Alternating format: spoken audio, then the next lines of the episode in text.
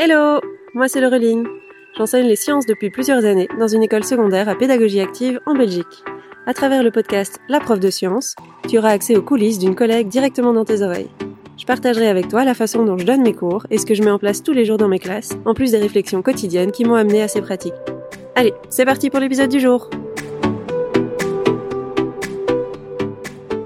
Hello les profs Une idée qui semble de plus en plus présente dans l'esprit des gens lorsqu'on parle de pédagogie active, c'est qu'il faudrait faire jouer les élèves. Je constate en tout cas que de plus en plus de collègues développent des jeux, que les élèves s'attendent à tout apprendre en jouant, et que de plus en plus de groupes d'échanges sur Internet sont focalisés sur la création de ressources ludiques pour enseigner. Je voudrais donc parler aujourd'hui de la place du jeu dans une pédagogie active. Car si les bénéfices du jeu en éducation sont certains, enseigner de manière active ne veut pas dire faire jouer les élèves tout le temps. Et je pense qu'il est grand temps de diffuser cette idée un maximum, que ce soit du côté des élèves pour qu'ils comprennent qu'ils ne sont pas dans une école où on joue tout le temps si jamais ils sont dans une école où on fait de la pédagogie active, mais aussi du côté des enseignants pour enlever cette pression qu'ils ont de toujours devoir créer des ressources ludiques pour satisfaire entre guillemets les élèves. La pédagogie active, elle peut utiliser le jeu pour enseigner une matière spécifique, mais en fait elle l'utilise surtout pour provoquer la rencontre entre les élèves, pour favoriser les interactions et pour développer la coopération. Le but premier du jeu en pédagogie active, c'est donc pas vraiment de faire apprendre une matière de ton programme de cours, mais plutôt de développer des compétences sociales. L'utilisation du jeu pour apprendre une matière scolaire, c'est en fait plutôt un détournement du concept de jeu. Ce n'est donc pas parce qu'on veut enseigner en pédagogie active que toutes nos séances, elles doivent s'articuler autour du jeu. Le jeu, c'est simplement un outil parmi d'autres que l'on peut utiliser de temps en temps. Et après tout, bah, les élèves, ils sont également à l'école pour apprendre à travailler, à se concentrer sur une tâche qui ne doit pas toujours être ludique.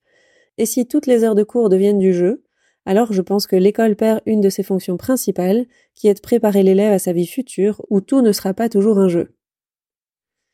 Il y a d'ailleurs d'autres méthodes actives qui permettent à l'élève d'apprendre, et ces méthodes devraient aussi être utilisées par les enseignants. On sait bien qu'utiliser une seule et même méthode d'enseignement n'est pas bénéfique pour les élèves. Quelque chose qui peut être vu comme une nouvelle méthode entre guillemets au début, si jamais elle est généralisée à l'ensemble des heures de cours, elle finira toujours par être ennuyeuse quelle que soit cette méthode. Pour qu'un élève soit actif, il faudrait au contraire donc varier les méthodes d'apprentissage régulièrement plutôt que de toujours utiliser la même méthode. De la même façon que certains élèves n'arrivent pas à se concentrer longtemps sur un travail individuel, certains élèves ne vont pas forcément apprécier que tous les apprentissages passent par le jeu.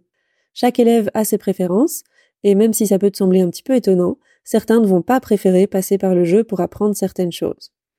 Par exemple, tu peux utiliser un jeu durant une heure de cours, et puis tu vas faire une séance théorique qui soit un petit peu plus classique pendant quelques minutes. Ensuite, tu vas mettre tes élèves au travail en autonomie sur des exercices, par exemple, et à la fin de ta séance, tu vas terminer par un quiz de révision.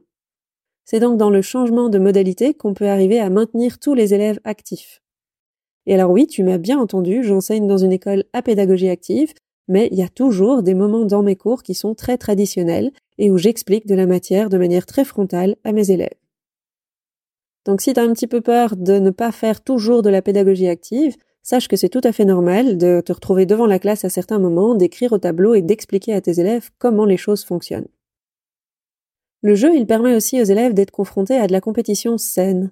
Parce que même si les pédagogies actives, elles voudraient éliminer la compétition du système scolaire, sous une forme de comparaison entre élèves, en classant les élèves en fonction des points obtenus lors des évaluations, par exemple, la compétition, elle n'est pas à proscrire au sein des activités ludiques. Et donc la pédagogie active, ça ne veut pas dire ne jamais utiliser une certaine notion de compétition. Apprendre à perdre, à échouer, à rater, c'est en fait un apprentissage qui reste très important, et par lequel tout élève devrait passer, même en pédagogie active. Un bon élève qui ne rate aucune évaluation devrait aussi être confronté à l'échec, et le fait de perdre un jeu peut avoir ce rôle pour lui, par exemple. Et si j'en reviens à certaines fondations de la pédagogie active, comme par exemple la pédagogie Freinet, je vais te lire une citation de Célestin Freinet qui va peut-être te faire réfléchir un peu sur la place du jeu.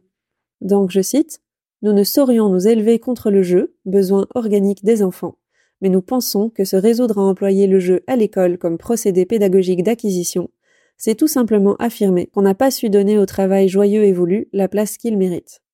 Lorsque le travail est non plus une obligation servile mais une libération, il cesse d'être une fatigue psychique, et il est monstrueux de le vouloir remplacer par le jeu. Voilà, fin de citation. Ce que moi je comprends de cette citation, c'est que l'utilisation du jeu dans un contexte pédagogique, dans le but de faire apprendre un savoir particulier, c'est en réalité, d'après Freinet, un aveu de faiblesse. On n'arriverait donc pas à rendre le travail en classe suffisamment attractif pour l'élève, et du coup on est obligé de se résoudre à utiliser le jeu pour intéresser les élèves.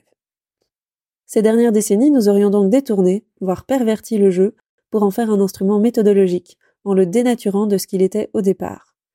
Et au départ, le jeu, c'est un besoin fondamental de l'être humain, qui lui permet de créer librement, de prendre du plaisir, d'entrer en relation avec l'autre et avec soi, et bien d'autres choses encore qui ne sont pas permises lors de ces espèces de jeux pédagogiques que l'on développe actuellement dans les écoles. Pour préparer cet épisode, j'ai donc longuement recherché des articles scientifiques sur les avantages et les inconvénients de l'utilisation des jeux dans les apprentissages. Alors autant j'ai très facilement trouvé plein d'articles qui louent les bénéfices de l'utilisation du jeu sur les apprentissages des élèves, quel que soit l'âge de l'élève ou la matière enseignée, autant j'ai eu beaucoup de difficultés à trouver des études sur les inconvénients de l'utilisation des jeux. Du coup, est-ce que ça veut dire qu'il n'y a pas d'inconvénients à l'utilisation des jeux? À mon avis, pas du tout. Ça veut plutôt dire que la société actuelle, elle pousse à réaliser des études qui encensent la place du jeu dans les apprentissages.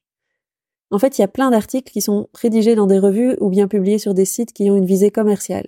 Il y a de plus en plus d'entreprises qui développent des jeux pédagogiques ou bien des plateformes numériques qui soient gamifiées, et toutes ces entreprises, elles veulent avant tout vendre leurs produits. Donc il faut faire attention à la source des articles qu'on regarde. De la même façon, on demande de plus en plus aux jeunes enseignants, dans leur formation initiale, de créer des ressources qui soient plus engageantes, plus ludiques. Tout ça, c'est très à la mode de nos jours, en fait. Mais je ne sais pas si on pourra démontrer un jour que le jeu est réellement bénéfique pour les apprentissages des élèves sans que cela ne crée d'autres problèmes. Parce que dans toutes ces études, on voit les bénéfices du jeu sur les apprentissages, mais on ne parle que de ça, on ne regarde rien d'autre. Alors attention, je ne dis pas non plus que le jeu n'a pas sa place en classe. Je l'utilise moi-même assez souvent et j'aime beaucoup faire ça.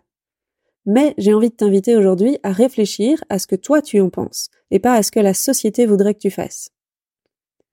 Est-ce que faire jouer tes élèves à chacun de tes cours te semble vraiment bénéfique, que ce soit pour l'apprentissage de ta matière aujourd'hui, mais aussi lors des années suivantes? Est-ce que si tu les fais jouer tout le temps, tu es sûr que tu leur apprends aussi la rigueur attendue de tous les scientifiques? Est-ce que préparer des activités ludiques te semble faisable pour toi avec le temps qui est à ta disposition? Est-ce que tu te sens armé pour créer des activités ludiques qui permettent réellement un apprentissage? Ou bien est-ce que tu le fais simplement parce que tes collègues font jouer leurs élèves et que du coup tu te sens un petit peu obligé de le faire aussi? Est-ce qu'utiliser ces activités en classe te permet de voir autant de matières que si tu ne les utilises pas? Est-ce que si tu vois moins de matières, est-ce que celle-ci elle est mieux maîtrisée par tes élèves sur le long terme par contre? C'est pas toujours négatif de voir moins de matière si elle est mieux maîtrisée. Est-ce que les élèves sont encore capables de travailler sérieusement en dehors de ces séances de jeu et de rester concentrés longuement sur une tâche de réflexion compliquée? Et est-ce qu'ils ont du coup encore la rigueur nécessaire pour résoudre des exercices qui deviendront de plus en plus longs et difficiles au cours des années? Bref, si je veux résumer ce que j'aimerais te faire passer comme message à travers cet épisode, c'est que le jeu, moi je trouve ça super chouette et c'est indispensable pour tout être humain. Tu peux l'utiliser en classe, de temps en temps. Mais il sera principalement là pour apprendre des compétences sociales à tes élèves et pas des savoirs de ta discipline. Il ne faudrait pas te mettre de pression à devoir jouer souvent avec tes élèves, surtout si tu veux faire de la pédagogie active qui, en réalité, ne prône pas du tout l'utilisation du jeu pour apprendre des matières scolaires. Si tu veux utiliser un jeu pédagogique, alors n'oublie pas de ne pas faire que ça, et de consacrer un temps avant chaque jeu et après chaque jeu pour une phase de débriefing et d'enseignement explicite. Car pour apprendre quelque chose d'un jeu, il est nécessaire d'en sortir et d'avoir une phase de réflexion sur tout ce qui vient de se passer pendant le jeu et de ce qu'on peut en apprendre. Voilà pour ce court épisode où j'espère que je t'ai un petit peu fait réfléchir sur la place du jeu dans les apprentissages et plus particulièrement dans la pédagogie active. Je te souhaite une belle suite de journée et à bientôt. Merci d'avoir écouté cet épisode jusqu'au bout. J'espère qu'il t'a plu. Si c'est le cas, tu peux le recommander à un ami ou laisser un avis sur ta plateforme d'écoute. Ça me ferait super plaisir. À bientôt pour le prochain épisode.